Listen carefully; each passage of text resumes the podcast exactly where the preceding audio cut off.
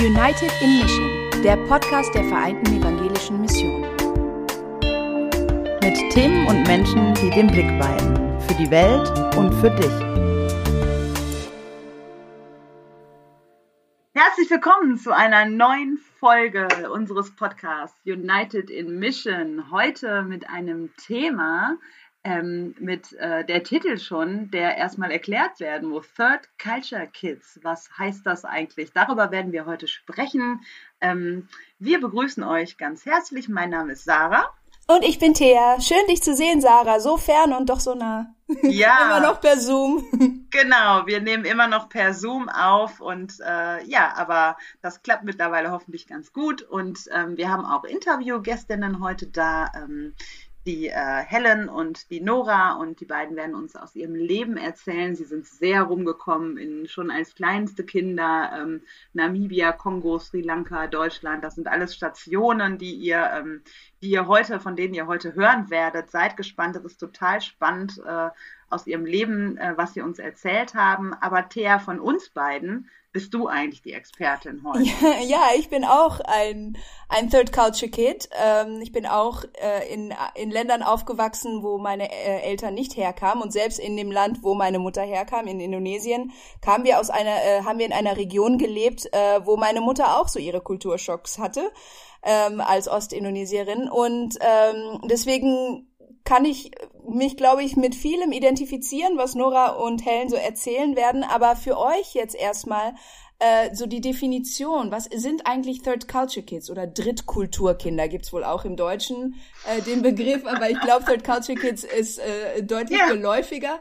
Ähm, Third Culture Kids oder TCKs, das sind äh, Kinder und Jugendliche, die in einer anderen Kultur aufgewachsen sind ähm, als ihre Eltern oder während ihrer Kindheit und Jugend oft umgezogen sind und dabei die Kultur gewechselt haben. Also man hört schon raus, ähm, als Missionsorganisation in der VEM gibt es viele Third Culture Kids, kann man sich schon vorstellen. Wir haben ähm, viel ähm, Austausch von Personal schon immer gehabt. Wir haben ganz klassisch früher die Missionare gehabt, äh, die äh, in den globalen Süden ausgereist sind.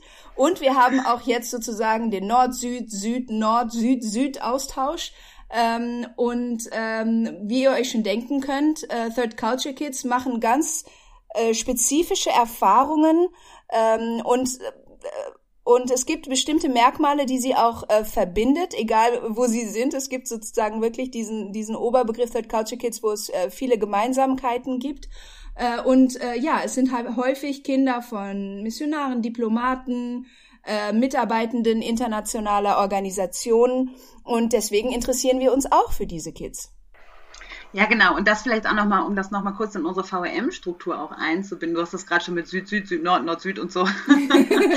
für uns, uns rollt das so von der Zunge. Das ist vielleicht gar nicht so geläufig. Ich möchte das einmal kurz für unsere HörerInnen nochmal ein ja. wenig erläutern und an Beispielen festmachen. Äh, die Nora zum Beispiel. Ähm, Nora, Noras Mutter ist, äh, kommt aus dem Westkongo und ähm, hat für die VRM in Deutschland gearbeitet und hat für die VRM dann auch in Sri Lanka gearbeitet. Ähm, und also Nora eben ursprünglich als Kongolesin hat in Wuppertal gelebt und dann äh, in Sri Lanka gelebt und dann wieder in äh, Deutschland gelebt und so. Also ähm, so kann das eben auch aussehen. Also nicht nur, dass äh, wir EuropäerInnen das äh, Evangelium in den globalen Süden tragen. Darüber mhm. sind wir ja hinweg. Seit 25 Jahren haben wir diesen Monat auch gefeiert. 25 Jahre internationale Gemeinschaft von Kirchen.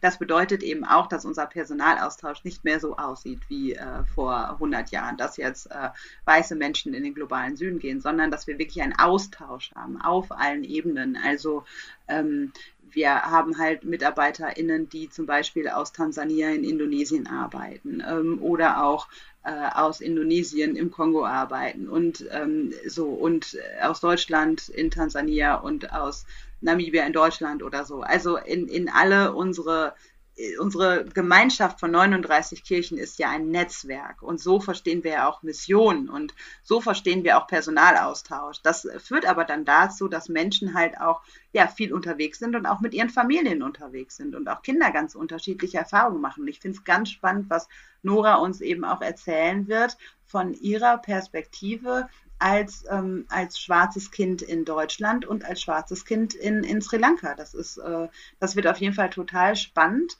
Hört rein, hört weiter. Wir freuen uns, dass ihr eingeschaltet seid. Und der, aber jetzt möchte ich aber ganz gerne, bevor wir jetzt zu äh, unseren Interviewgästinnen kommen, du hast ja auch gerade angeteasert, dass du ein Third Culture Kid bist. Kannst du dazu noch ein bisschen? Wann hast du denn wo gelebt in deinem Leben? Ja, ich bin ein etwas ungewöhnlicher. Also ich habe vorhin gesagt, es gibt diesen Oberbegriff Third Culture Kids und die haben vieles gemeinsam. Äh, ich bin dann wieder doch ein etwas ungewöhnlich, ungewöhnlicheres Third Culture Kid, weil du bist halt was Besonderes. Weil ich auch auch noch äh, mixed bin. Also meine meine Eltern, mein Vater ist Deutscher, meine Mutter ist Indonesierin und ähm, Third Culture Kids sind dann halt häufig äh, Kinder, deren Eltern dann doch noch eine gemeinsame Kultur haben. Und bei mir war das dann nochmal anders. Ich ähm, bin in Deutschland geboren und bin als Baby noch ähm, nach Holland gezogen. Wir haben lange in den Niederlanden gelebt und als ich neun Jahre alt war, sind wir nach äh, Indonesien gegangen. Und ähm, wie ich vorhin schon erwähnt hatte, Indonesien ist ein sehr großes Land. Meine Mutter kommt aus dem Osten Indonesiens, wir waren im Westen. Also sie hatte auch so ihre Probleme kulturell, sprachlich, äh, dass äh, man denkt, das ist ein Land, aber auch da gibt es sehr viele unterschiedliche Kulturen und Sprachen.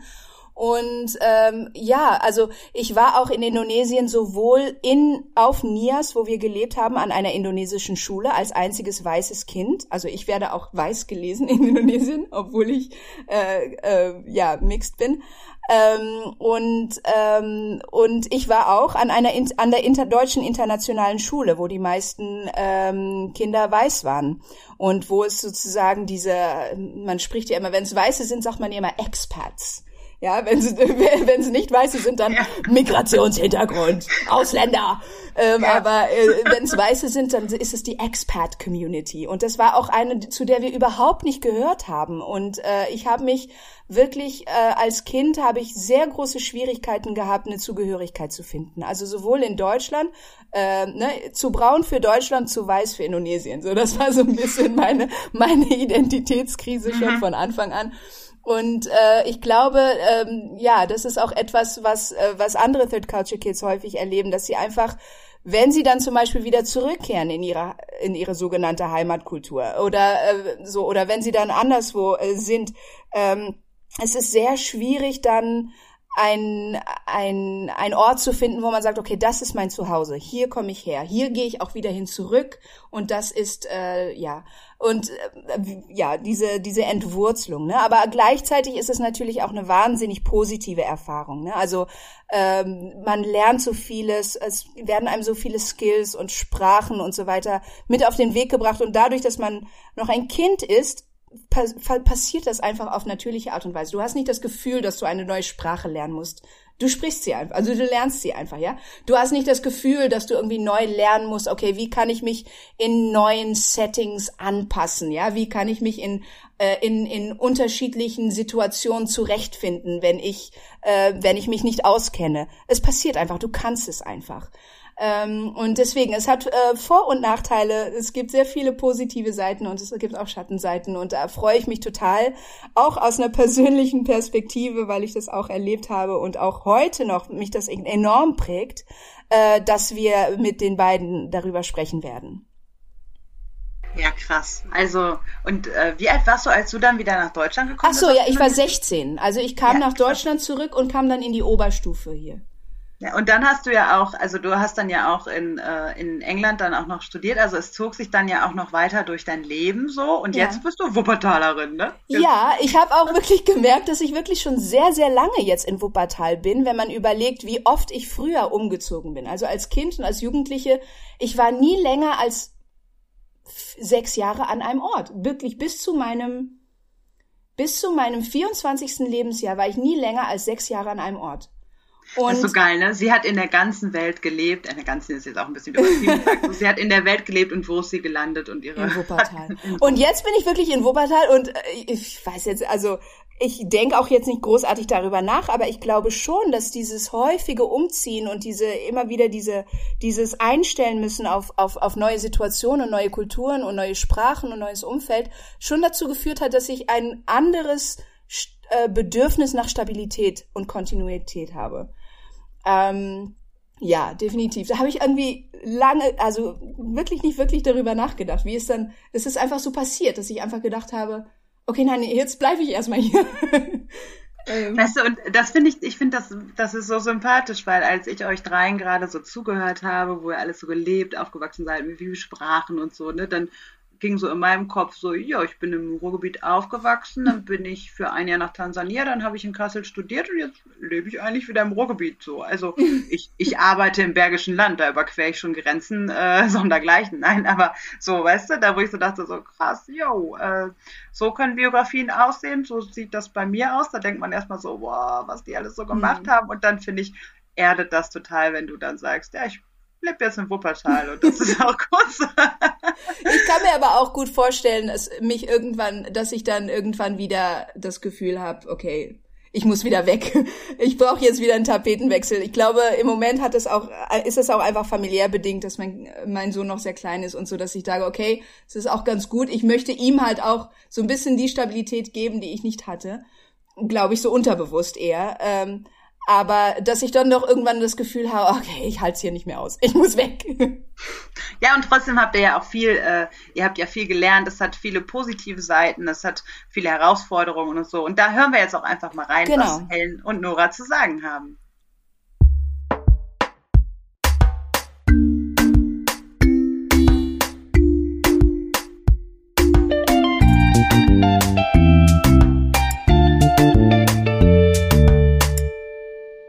Ja, und da haben wir auch schon unsere beiden Gästinnen. Schön, dass ihr da seid, Nora und Helen. Toll, dass ihr euch die Zeit nehmt und mit uns über euer Leben sprecht.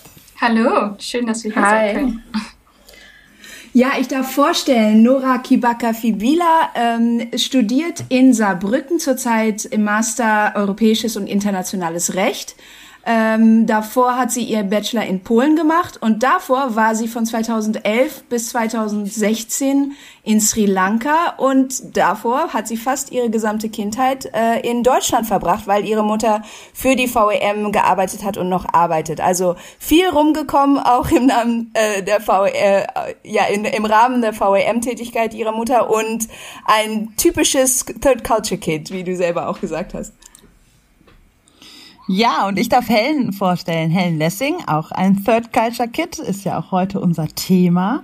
Ähm, Helen ähm, lebt und studiert und arbeitet äh, zurzeit in Berlin. Also da ist so ihr Lebensmittelpunkt ähm, und hat in Bielefeld vorher Politik und Soziologie studiert auf Bachelor und macht jetzt einen Master ähm, in soziokulturellen Studien und ähm, war 2013 VEM-Freiwillige ähm, auf Mentawai in Indonesien und hat von 1995 bis 2002 in Namibia gelebt, weil ihre Eltern dort auch als PfarrerInnen gearbeitet und gelehrt haben. Helen, schön, dass du da bist. Ja, danke.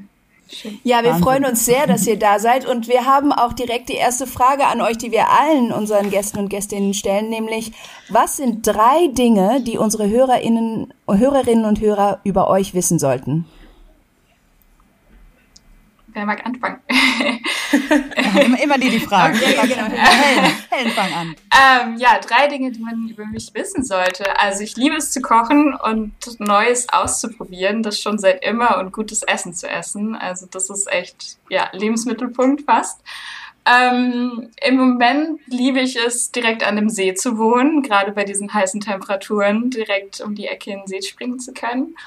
Und ja, ganz klar Feministin. Also ähm, das gefühlt schon seit immer und ja, es wird, genau, ist Teil von mir. Nora? Ja, also ich glaube, das, ein, das erste, was ein bisschen obvious ist, sage ich mal, ist, dass ich Comicbook und äh, Superhelden-Fan bin. Also das ist eine Sache, die fast jeder über mich kennt. Ähm, und ähm, eine zweite Sache, an die ich denken könnte, ist, dass ich Münzen sammle tatsächlich einfach aus aller Welt. Dadurch, dass ich halt wirklich so rumgekommen bin, ist es einfacher für mich, sie zu sammeln. Und ähm, ein drittes Ding ist, dass ich ähm, keine anderen Schuhe mag außer Sneakers. Also ich trage wirklich nur Sneakers bei allen, bei Kleidern, auf Hochzeiten, weil sie mir einfach bequem sind und ich alles andere nicht mag. Finde find ich sehr sympathisch. sehr. Hat, ich finde, das hat auch was Feministisches. Genau. Zu tragen. Das, da schließt sich dann zwischen euch beiden der Kreis. Ähm, ihr seid ja beide, also ihr wart sehr jung, als ihr in einer Umgebung wart, wo ihr anders wart als die anderen Kinder in eurer in eurer Umgebung. Ne? Also un unter zehn Jahren in beiden Fällen, sogar als Baby ähm, und als Kleinkind. Und ich versuche das so so ein bisschen. Mein, mein Sohn ist sechs Jahre alt und ich glaube irgendwie, er hat das noch nicht so ganz begriffen, ähm, was das bedeutet irgendwie, wenn wenn Leute andere Hautfarben haben und für ihn ist das irgendwie alles gleich und aber ihr müsst ja irgendwann irgendwann muss es für euch ja einen Punkt gegeben haben, wo ihr das Gefühl hattet, okay, ich bin anders als die anderen Kinder um mich herum. Gab es da so einen Punkt, an den ihr euch erinnern könnt und hing das nur mit der Hautfarbe zusammen oder gab es da auch noch andere Faktoren? Für mich am Anfang ähm, habe ich das nicht wirklich gemerkt, weil, wie du gesagt hast, ich war auch ziemlich jung und ich hatte das noch nicht verstanden. Das ist auch wirklich, also für mich sahen alle gleich aus, auch wenn jetzt ein, einige dunkler waren als die anderen. Ähm, es war aber vor allem, glaube ich, die Sprache weil ich ja diese vier Jahre im Kongo war, war ich dran gewohnt, alles auf Französisch zu hören und dann plötzlich war alles auf Deutsch und ich habe niemanden mehr verstanden und dann habe ich meine Mutter gesehen, die dann auch auf Deutsch gesprochen hat und ich dachte mir so, was ist hier los? Das war so für mich, glaube ich, der Punkt, wo ich gemerkt habe, dass ich ein bisschen anders war. Ähm, aber das war auch wirklich das einzige, das und auch die Kultur. Das hat, das war für mich am Anfang ein bisschen Kulturschock. Das Wetter hat mich auch ein bisschen ähm, schockiert und da habe ich auch gedacht, okay, ich bin jetzt wirklich in, ein, in einem anderen Land, weil ich auch nur an Sonne gewöhnt war und auf einmal habe ich zum ersten Mal Schnee gesehen. Ähm, aber es hatte weniger eigentlich mit meiner Hautfarbe zu tun. Das mhm. kam erst ein bisschen später, als ich in der weiterführenden Schule war. Da ähm, habe ich dann öfters gemerkt, okay, ich bin doch anders, weil ich schwarz bin und andere zeigen auch drauf und sagen mir, dass ich schwarz bin. Ich habe das vielleicht selber nicht irgendwie verstanden damals, aber jetzt mhm. merke ich es. Und das war so für mich der Wendepunkt, wo ich dachte, okay, ich bin anders. Mhm. Und bei dir, Helen? Mhm. Bei mir war es, glaube ich, als ich in Namibia in die Schule gekommen bin. Also ich bin, also meine Eltern haben halt in der, auf dem Theologischen College unterrichtet und das heißt, ich bin auch auf dem Campus aufgewachsen und für mich war es, okay, ich wusste, ich weiß nicht, ob ich wusste, aber ich wusste, glaube ich, schon, dass ich irgendwie weiß bin und um mich herum sind nicht nur nicht weiße Menschen. Und aber als ich dann in die Schule gekommen bin, das war klar, weil wir kommen bald wieder nach Deutschland zurück. Das heißt, ich sollte auf eine deutsche Schule gehen und das war auf einmal mega der Cut, weil es waren auf einmal nur weiße Menschen um mich herum und da war ja so latenter Rassismus die ganze Zeit präsent. Also es gab, glaube ich, eine nicht weiße Person in der Klasse, ansonsten waren es halt nur weiße Menschen. Und es war auch, also ich kenne das nun so ein bisschen aus Erzählungen, dass irgendwie meine KlassenkameradInnen dann auch oft gar nicht zu mir mitkommen wollten, halt aufs College, weil irgendwie klar war, okay, das ist ein nicht weißer Raum. Ähm, und genau da voll die Berührungsängste waren. Und da habe ich, glaube ich, gemerkt, so, okay, krass, ich bin irgendwie weiß, aber irgendwie gehöre ich auch doch nicht in diesen Schulkontext irgendwie rein. Ähm, und genau, das, das war richtig weird. Also genau, das merke ich noch bis heute, dass so dieses eine, obwohl es nur ein Jahr war, echt prägend war. Also es ist ja interessant. Das heißt, du hattest äh, deine erste so wirkliche Fremdheitserfahrung als Weiße unter Weißen. Ja, irgendwie schon. Also an die ich mich jetzt so konkret erinnern kann. Kann gut sein, dass mhm. es davor auch irgendwie gab. Ich meine, ich war echt jung. Ich war ein paar Monate alt, als wir nach Namibia gezogen sind. Das heißt, auch dann Urlaub in Deutschland war für mich auch komisch auf einmal. Also so wie du, Nora, auch schon meintest, so Schnee, Glatteis, wie ich mich da auf die Fresse gelegt habe und barfuß in Schnee gehen wollte, weil ich das nicht gecheckt habe, dass es kalt ist. So, also ja.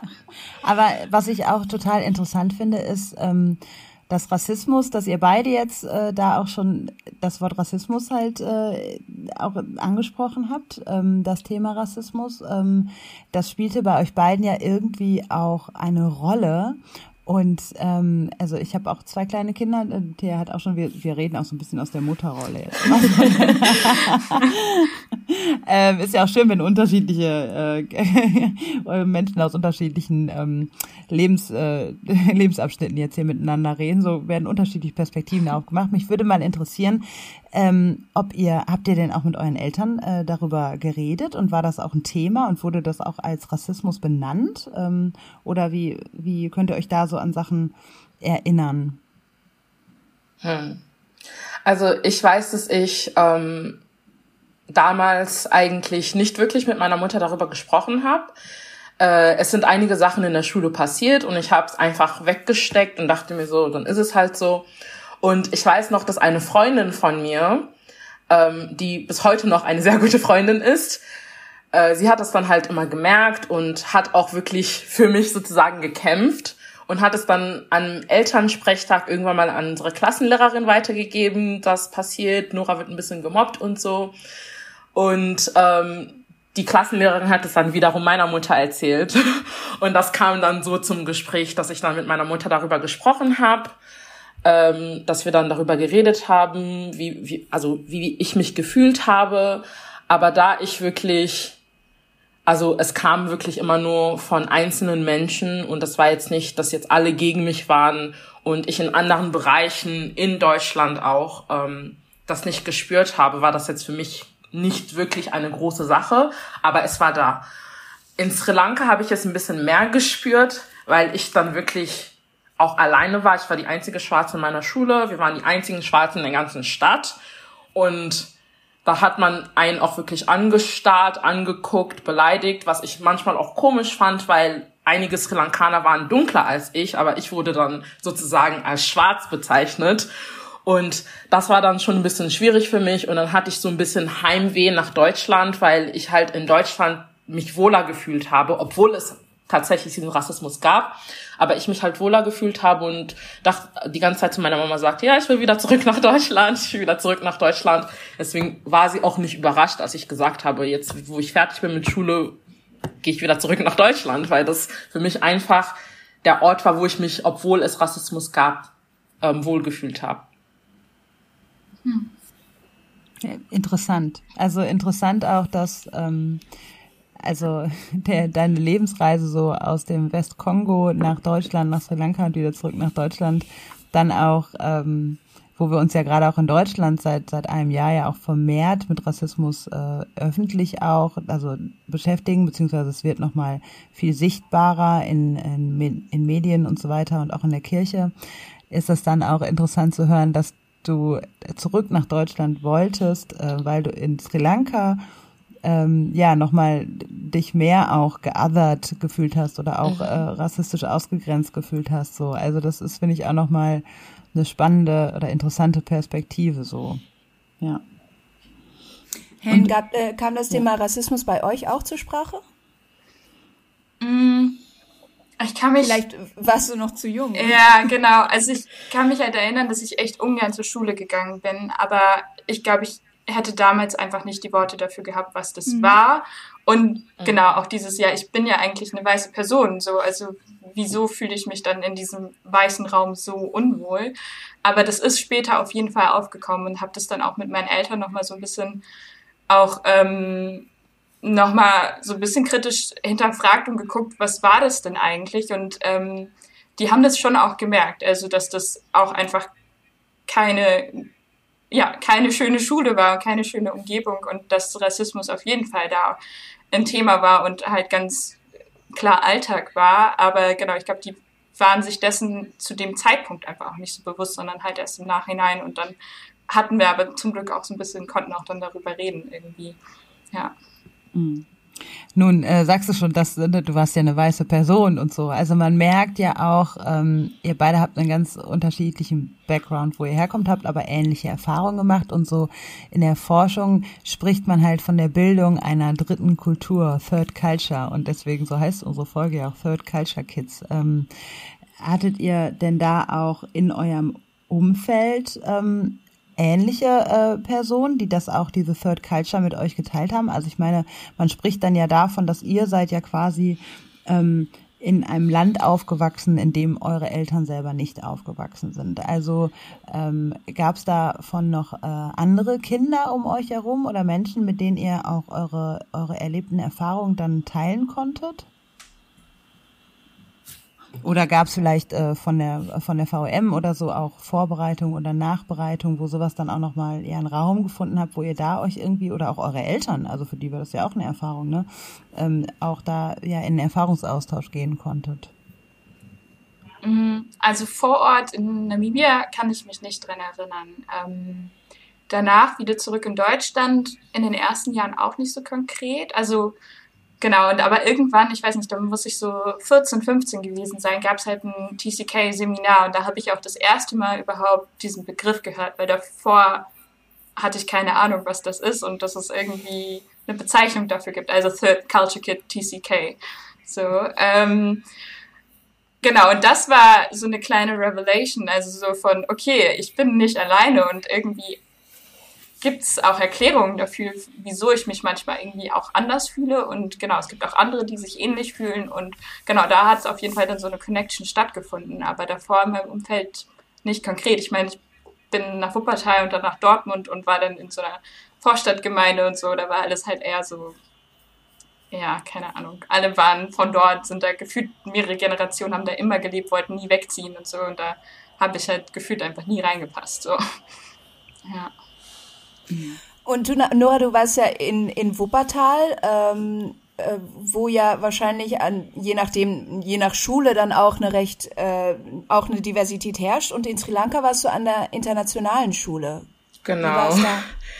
Ähm, in Deutschland hatte ich sehr viele Third Culture Kids um mich herum. Auch alleine durch die VEM, aber auch äh, in der Schule, wie du gesagt hast. Und also wir konnten uns, also wir haben uns sehr gut verstanden, wir konnten sehr viel austauschen. In Sri Lanka war ich auf einer internationalen Schule, aber da waren halt keine Third Culture Kids. Es war zwar international, aber das war halt einfach nur ähm, ja ein Wort, das sie benutzt haben, um Privatschule zu sagen. Da war wirklich niemand, der anders war. da war niemand, der anders war. Ich war wirklich die Einzige. Natürlich waren die Kinder etwas offener, weil sie öfters ähm, im Ausland waren für die Ferien. Aber man hat trotzdem gemerkt, so, okay, sie sind offen, aber ich bin trotzdem anders und ich habe wirklich niemanden, mit dem ich reden kann, nicht so wie ich es in Deutschland hatte. Und ich kann mich auch ziemlich gut dran erinnern, dass wir einmal ähm, ein Wochenende lang in der VEM mit allen Kindern und den Eltern ähm, ein Programm gemacht haben, wo wir einfach miteinander geredet haben, Spiele gespielt haben. Und ich glaube, wir haben das einmal im Monat oder einmal in zwei Monaten gemacht, ich weiß nicht mehr genau, aber das ist so eins der guten Erinnerungen, die ich habe. Und das ist so wirklich eins meiner schönsten Kindheitserinnerungen, weil ich mit anderen Menschen, die genauso waren wie ich, ein bisschen relaten konnte, mit denen reden konnte. Und wir trotzdem immer noch in diesem Umfeld waren, dass wir zwar noch in Deutschland sind und alles genau wie die Deutschen machen, aber dass man halt auch wirklich jemanden hat, mit dem man über solche Sachen reden kann, der es auch versteht. Und das war für mich halt dieser Unterschied zwischen Sri Lanka und Deutschland, dass es in Sri Lanka das nicht gab. Wir haben ja schon ein bisschen drüber gesprochen, ähm, dass ihr beide auf hier rumgekommen sind, Asien und Afrika und Deutschland und äh, ihr habt sehr viele unterschiedliche Kulturen, Weltanschauungen, Sprachen, ihr seid äh, das ist ja auch so ein Merkmal von Third Culture Kids, dass sie häufig auch mehrsprachig sind und äh, ähm, und ja unterschiedliche Religionen, Kulturen habt ihr kennengelernt. Es klingt erstmal super, ne? Also macht sich ja auch ganz gut so im Lebenslauf wahrscheinlich. Ähm, aber gibt es vielleicht auch ähm, negative Aspekte. Also man spricht ja bei Third Culture Kids auch häufig davon, dass sie, ähm, dass es für sie schwer ist, äh, ja so ein Gefühl von, das ist mein Zuhause oder so, so ein, ähm, ja, dass sie sich entwurzelt fühlen. Ne? Also einerseits sind sie sehr anpassungsfähig, äh, weil sie so schon vieles erlebt haben und sehr offen sind für für unterschiedliche Menschen und Kulturen.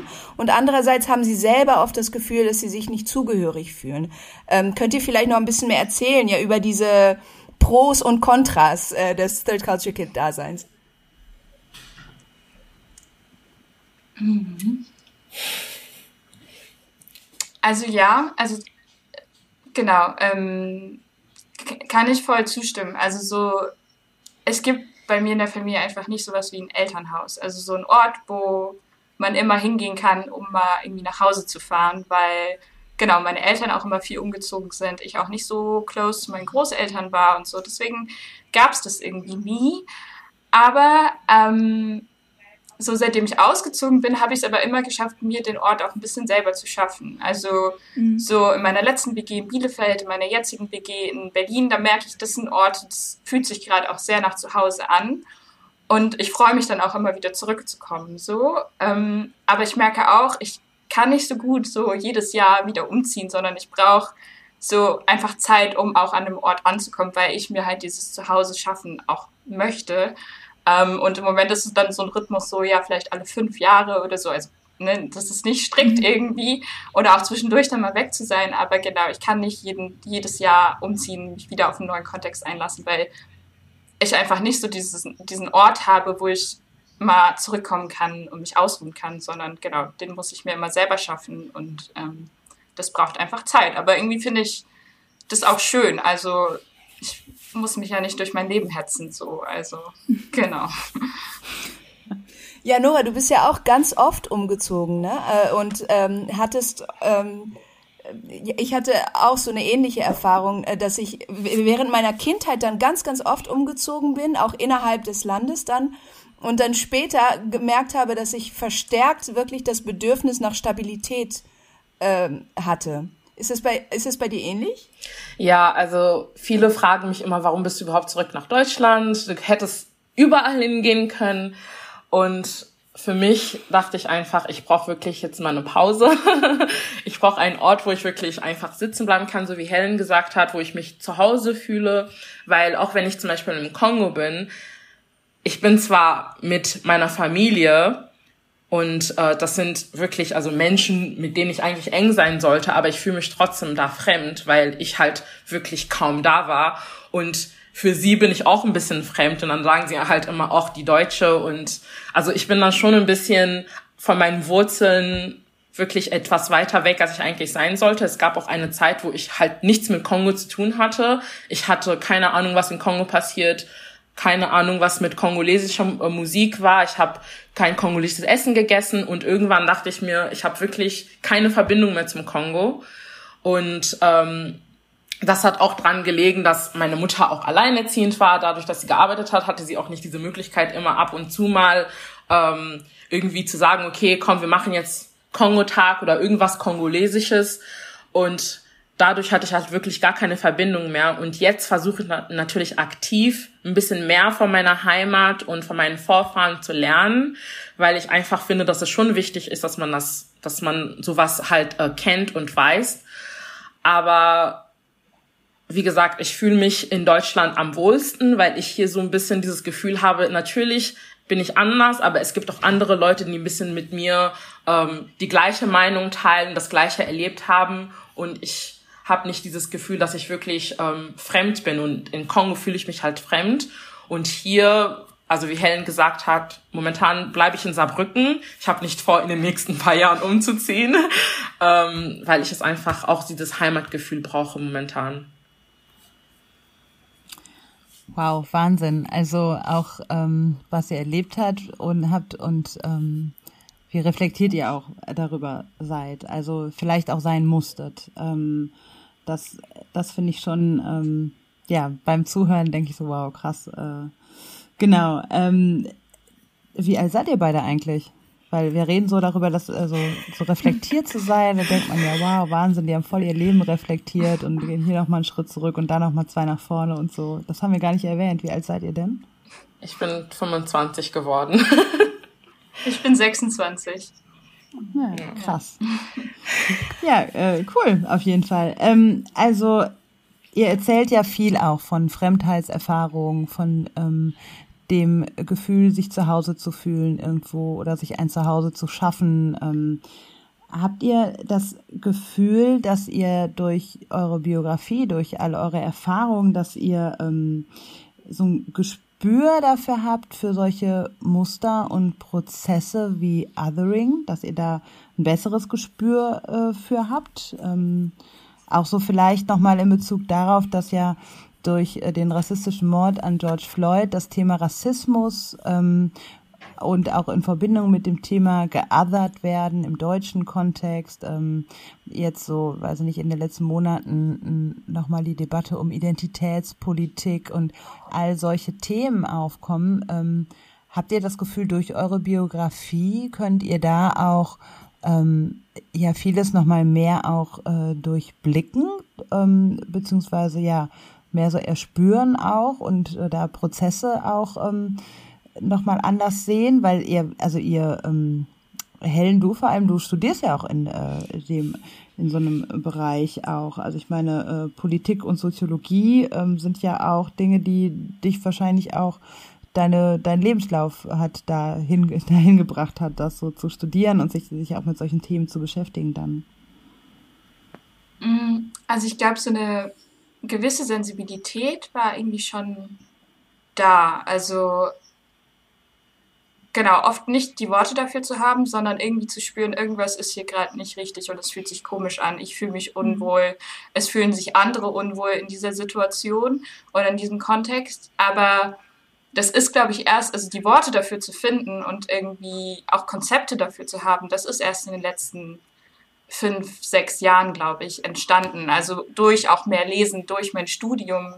Ähm, so hat sich das dann ganz gut so irgendwie zusammengeführt irgendwie. Aber so davor, genau, war vielleicht so ein Gefühl da, aber so die Worte haben halt einfach gefehlt. Ähm, und trotzdem würde ich sagen, genau, ich kann mich auf jeden Fall nicht auf dieser, dieses Gefühl, dafür sensibel zu sein, ausruhen, sondern ich bin trotzdem immer noch blind in vielen, vielen Hinsichten. So, also es ist ein Gefühl, das da ist, aber immer noch weiter wachsen kann oder ich auch möchte, dass es irgendwie noch weiter wächst und da auch irgendwie in, in Handeln und in Aufmerksam also in ein Aufmerksamkeit, aufmerksam machen dafür zu kommen irgendwie, ja. Ja, also. Und bei dir, Nora? Genau, also ich ähm, würde jetzt nicht sagen, dass ich ein Gespür dafür habe, aber ich habe schon immer anderen schon im Voraus äh, mit einbezogen, vor allem wenn jetzt zum Beispiel irgendwie neu eingezogen, also jemand neu eingezogen ist, habe ich da schon im Voraus diesen Schritt gemacht, weil ich halt wusste, okay, das ist mir passiert, ich habe mich ein bisschen fremd gefühlt mhm. und ich hatte niemanden und das ist jetzt der Moment, wo ich vielleicht der anderen Person helfen sollte. Äh, in Polen zum Beispiel, ähm, was ich super komisch fand, weil ich wollte ja eigentlich da studieren, um die Leute kennenzulernen. Da war es wirklich, es gab die internationalen Studenten auf der einen Seite und dann die polnischen Studenten, wir waren getrennt, überall. In der Uni, wir hatten unterschiedliche ähm, Campusse, wir hatten unterschiedliche Wohnheime und wir hatten nichts miteinander zu tun. Und das war für mich komisch. Und dann habe ich halt ähm, mit einer Freundin gedacht, das kann halt so nicht weitergehen. Wir müssen eigentlich normal, also die meisten sind gekommen, damit wir auch ein bisschen Kulturen austauschen können und alle fühlen sich hier fremd. Und dann haben wir versucht, ähm, gemeinsam halt irgendwie eine international polnische Studentenassoziation zu kreieren. Hat zwar nicht so funktioniert, aber dadurch haben wir schon ein bisschen mehr ähm, mit denen zu tun gehabt als ähm, vorher. Und auch hier in meinem Studiengang, das auch sehr international ist, da hatte ich auch schon gemerkt, dass da Gruppierungen waren und unterschiedliche Leute nur mit ihren Landesleute dann was zu tun hatten. Und ähm, dann die Deutschen, die Franzosen ein bisschen komisch angeschaut haben. Also wie Helen gesagt hat, man hat dann schon gespürt, das ist ein bisschen weird hier, es passiert was Komisches. Oder dass dann ähm, alle gegen die Chinesen waren, vor allem mit Corona, dass dann keiner mit denen geredet hat. Und dadurch, dass wir dieses Gefühl hatten, beziehungsweise dass wir das gespürt haben, sind wir ein bisschen in der Mitte und dann konnte ich halt ähm, vermitteln, sage ich mal, zwischen den zwei Kulturen und alle ein bisschen zusammenbringen und ähm, das ist, also ich habe das jetzt einfach als meine Rolle aufgenommen, dass ich, bevor überhaupt etwas passiert, dass ich schon mal im Voraus versuche, ein bisschen so zu vermitteln, dass sich keiner unwohl fühlt und fremd fühlt und dass nicht äh, die Menschen also nicht äh, stereotypisiert werden. Das ist für mich schon sehr wichtig. Da hast du ja schon ein Gespür dafür.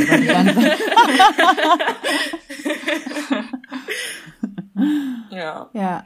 Also wir leben ja auch äh, ja Globalisierung und äh, wir sind ja auch hier im, im, im VRM-Kontext, wo viele Kinder äh, in einer ähnlichen Situation äh, sind oder waren, in, in der ihr wart oder seid. Und ähm, wahrscheinlich äh, gibt es auch viele Eltern, die überlegen, ja, ist so ein, so ein Auslandseinsatz etwas für mich? Wie, was macht das mit meinen Kindern? Ist das überhaupt das Richtige für uns und unsere Familie und für die Entwicklung unserer Kinder? Äh, ist das, also ist das, ähm, Ne, ist das einerseits förderlich, ja, dass die neue Sprachen kennenlernen, neue Kultur kennenlernen, oder ist es auch, kann das auch nach hinten losgehen? Äh, wir haben vorhin ja über diese Gefühle der Entwurzelung gesprochen. Ähm, wahrscheinlich gibt es irgendwie kein Patentrezept ähm, oder so eine so eine so, eine pauschale die man da geben kann. Aber Gibt es eurer Meinung nach etwas, was, was, was Eltern im Blick haben sollten, wenn sie das in Erwägung ziehen, was entsendende Organisationen wie die VEM auch im Blick haben müssen und auch entsprechend, äh, was sollten, was sollte auch getan werden, um dafür zu sorgen, dass solche ähm, ja, Auslandserfahrungen oder Auslandsaufenthalte ähm, für die Kinder auch möglichst ja, positiv ausfallen? Nora, ich fand es voll schön, als du vorhin erzählt hast, dass ihr in Wuppertal so eine Gruppe auch hattet und euch da irgendwie genau. regelmäßig gesehen habt und dachte mir so, boah, irgendwie, das hätte ich mir, glaube ich, mega gewünscht und nicht erst so in meiner Teenagerzeit, dann gefühlt mhm. zehn Jahre später, nochmal das Thema irgendwie aufzugreifen, sondern irgendwie vorher schon auch nochmal einen Raum dafür zu haben, Leute zu kennen. Ähm, und genau, da Worte für zu finden irgendwie und nicht so, mhm. okay, ich bin die Weirde, ich passe hier irgendwie nicht rein und bin irgendwie komisch und muss, es liegt alles an mir, aber ist es ja nicht, sondern da ist ja ganz viel Schönes auch gewesen und das ist oft dann so ein bisschen in Vergessenheit geraten. Ja, also das war eine Frage, die meine Mutter sich selbst gestellt hat. Will ich jetzt nochmal meine Kinder mit nach Sri Lanka schleppen, nachdem sie schon in Deutschland waren? Die fühlen sich jetzt wohl hier? Und ich weiß noch, dass sie auch ein Gespräch mit uns hatte, ob wir das auch wollen. Als Kind generell, wenn man, also man hat ja eigentlich keine Ahnung, ich habe nicht gewusst, wie das in Sri Lanka enden wird und habe natürlich gesagt, ja, na, wieso nicht, wir reisen, alles gut. ähm, aber dann hat mir das wirklich gefehlt, dass ich wirklich keine anderen hatte, die irgendwie das mit mir teilen können.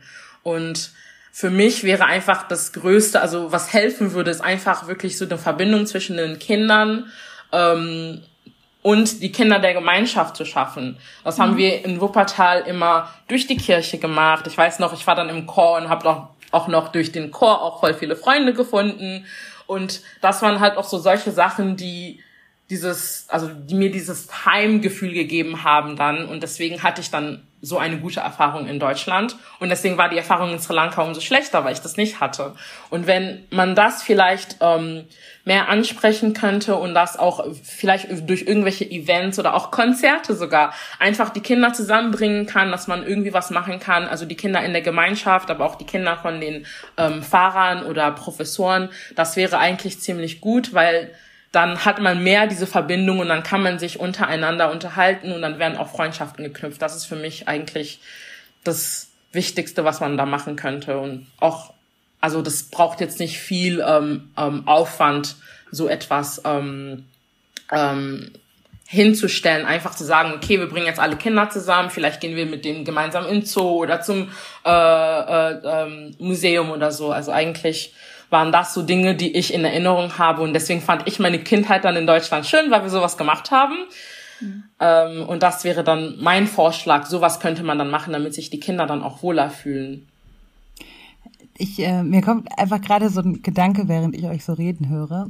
Ähm, dass du hast gerade gesagt, wenn die Eltern PfarrerInnen oder ProfessorInnen oder so sind, dann kam mir gerade so der Gedanke, es ist ja auch, wir reden ja hier auch als ein sehr privilegierter Kreis. So, also ihr seid beide als sehr privilegierte Kinder in äh, unterschiedliche ähm, Länder ähm, ausgewandert und ähm, habt da gelebt. Wir haben jetzt gerade ne, schon die, die Schlagworte auch Privatschulen, internationale Schulen, deutsche Schule und so. Das ist ja alles schon auch eine Form von, äh, wir leben in einem anderen Umfeld als äh, oder einem anderen Land, als das unsere Eltern aufgewachsen sind.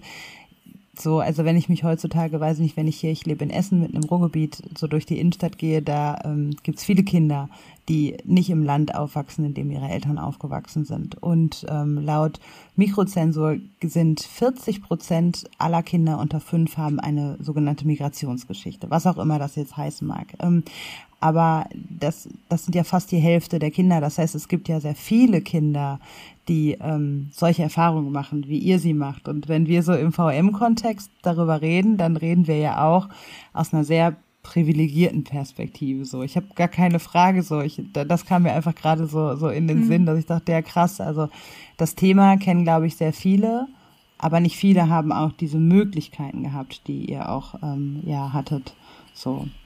Ähm, ja, also stimmt schon, dass wir durch die VEM ein bisschen mehr Glück hatten, sage ich jetzt mal so, dass wir schon äh, Ansprechpartner hatten und ähm, auch jetzt in Sri Lanka ich trotzdem mit anderen Kindern, die woanders waren, trotzdem noch mit denen reden konnte und mich austauschen konnte.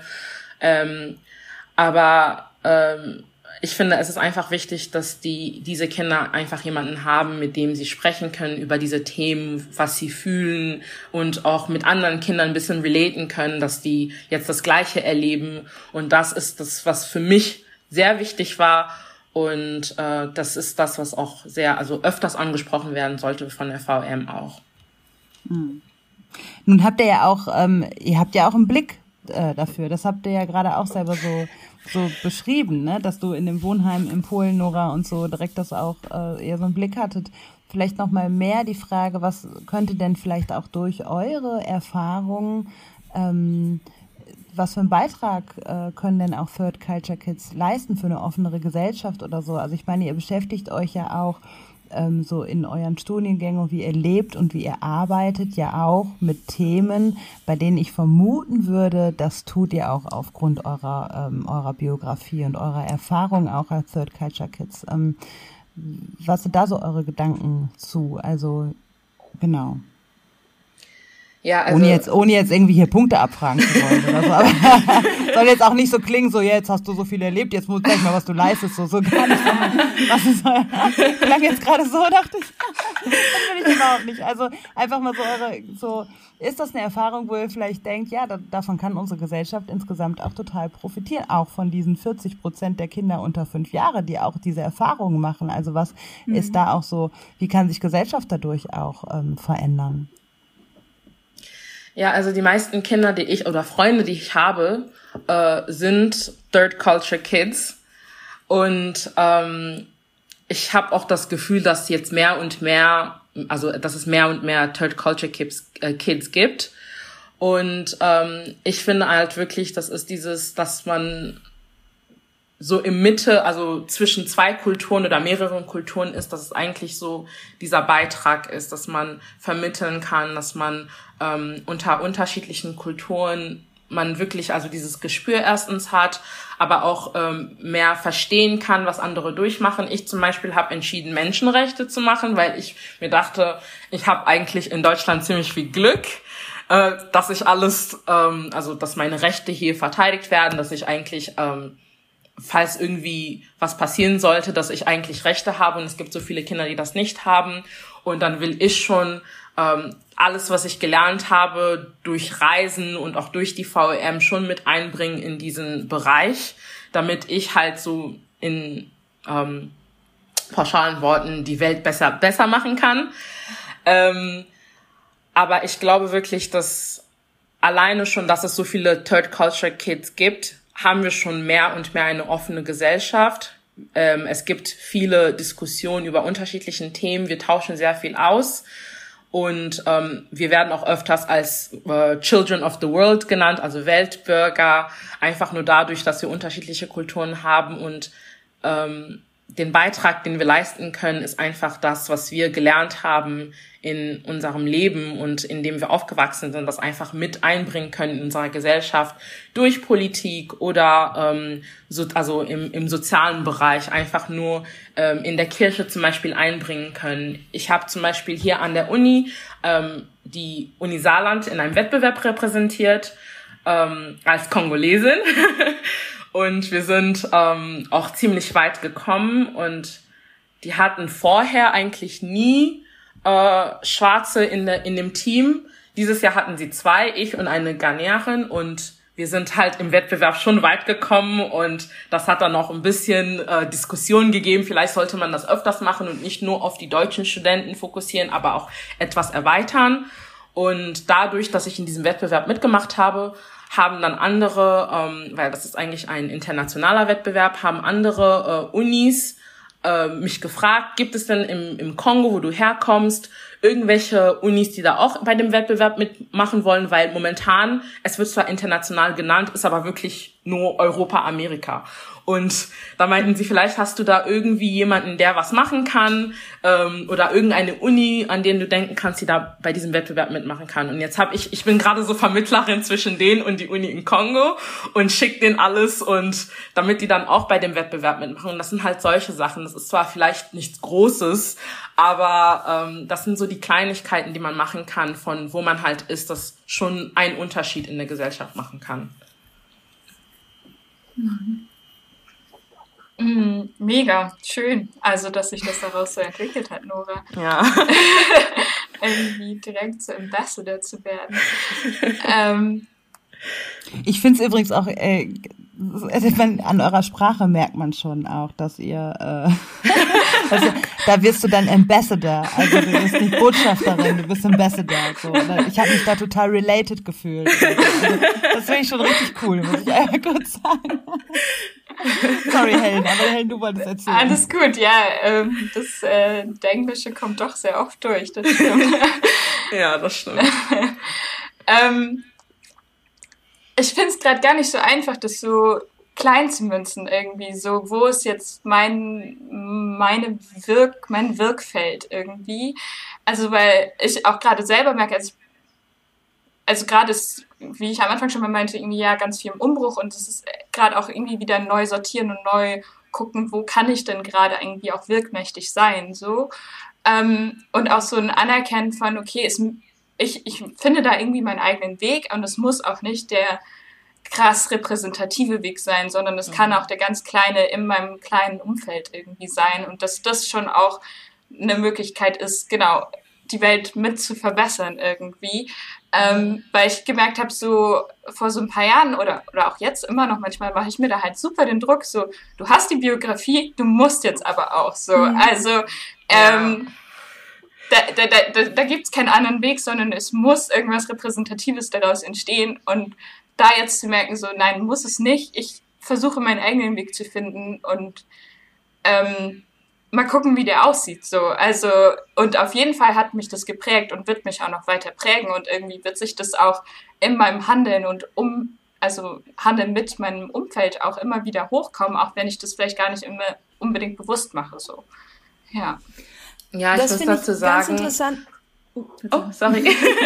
das finde ich ganz interessant, Helen, dass du diesen Druck auch erwähnst, weil ähm, einerseits hat man natürlich als Third Culture Kid irgendwie, einem stehen alle Türen offen, ja, man kann all diese Sprachen und man hat all diese Connections und man, äh, man ist so anpassungsfähig, aber das ist ja auch, äh, da, da hat man auch häufig sehr große Erwartungen von außen und auch von, äh, von sich selbst, kann ich mir nur vorstellen ähm, dass man glaubt, okay, dass, dass man da schon so ein Vor, also äh, wenn ich das so sagen darf, Nora, du machst gerade so die, die, die, die typische Third Culture Kid Karriere, ne? Also international, internationales Recht, äh? Brückenbauerin zwischen den, also, ne, also du, äh, genau. äh, das ist so, das ist, ganz, ganz viele Third Culture Kids ähm, sind dann auch im international, also international, internationalen Kontext, haben irgendwelche Berufe, die auch, also in internationalen Organisationen oder äh, in, in, in Diplomaten, Kinder sind ja häufig auch Third Culture Kids und so weiter.